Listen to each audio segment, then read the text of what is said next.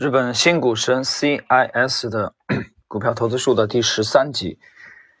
呃，这一节的主题主要是讲啊，只读书是不会跑赢股市的。我自己出书却还说这样的话，有些不靠谱。但确实，读书也不会跑赢市场的。股市的书也好，经济学的书也好，都是过去式。比如经济学的教科书都会写，利率上调，股票就会。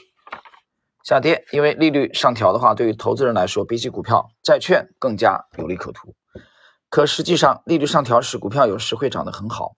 这和经济理论是背道而驰的，所以会觉得教科书在说谎。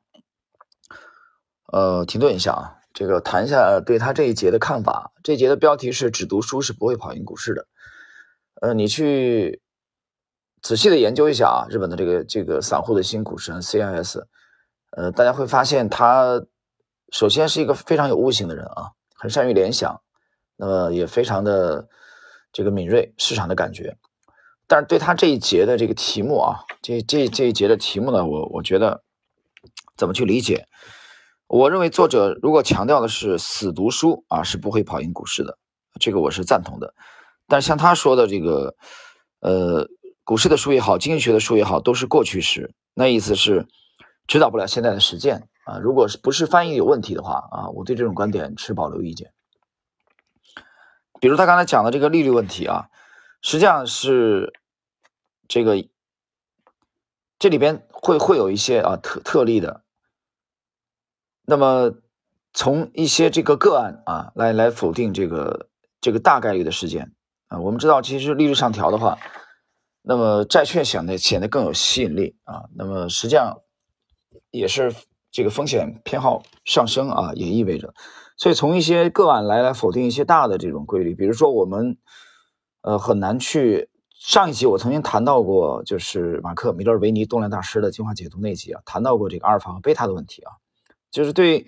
米勒维尼、戴维润这种顶尖高手而言，他阿尔法没问题的啊，他不太管你呃股指的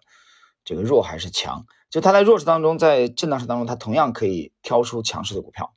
啊，挑出可以操作的股票，但这并不意味着广大的散户啊就可以不看大盘的脸色啊，就可以完全忽视贝塔，这个我是不赞同的。所以这里面一个是有有有这个啊有这个广义和狭义的问题，我觉得大家要辩证的理解它这一节的这个主题啊，就是你不能因为说啊股市的书也好，这个。啊，其他的书籍也好，讲的都是已经发生过的事情，这种以前发生的事情对未来没有任何指导意义，这个我是不赞同的。所以我现在不清楚是不是因为翻译的原因啊，因为我毕竟拿到这个的是中文版，呃，日文嘛咱又不懂。好，我们继续看后边的内容。经济形势好的时候，企业不断的刷新业绩，而重视业绩的投资人就会蠢蠢欲动，打算加仓。这个时候，日本央行或者美联储这个一一提息。股票会持续上涨，越涨越高，创新高之后会大跌。也许对于大型基金和投资银行而言，买债券收益更高吧。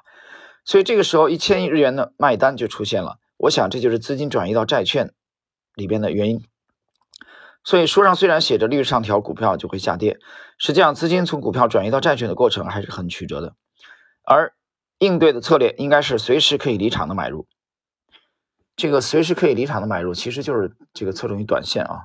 解释一下，不要持有很大的仓位，一旦发现哪里不对头，马上兑现，并且报纸和杂志会写以过去的经验，利率上调的时候，股票虽然上涨，但之后会大跌，来概括这个过程。但如果大家认真读了我的这本书，会发现其实不尽如此。市场捕捉到第一条泥鳅特别好吃，但之后如果套用这个理论的话，就很难了。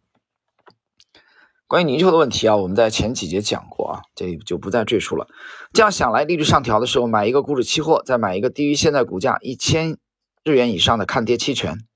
以这样的策略就算盯上了第二条泥鳅。但同样，如果这个做法广为人知的话，也没有什么可以做的。市场其实是倾向于规避风险的，所以如果有两次暴跌印象的话，第三次就会警惕它向相反的方向变动。也就是说。知道市场是怎么想的非常重要，呃，这一点我赞同。就他特别把这个市场啊，他特别看重市场的表现，所以我们从他的这个风格当中来看啊，它并不是一个这个价值投资的这种这种风格啊，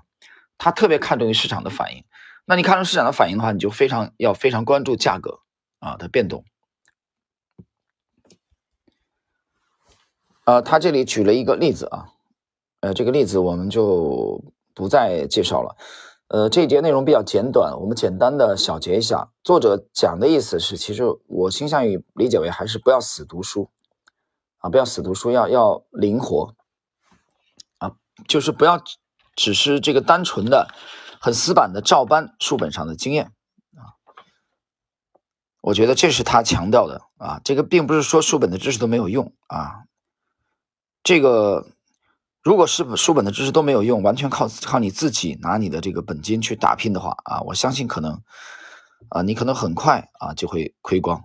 啊，毕竟前人的很多前人的前辈的经验啊是很值得我们借鉴的。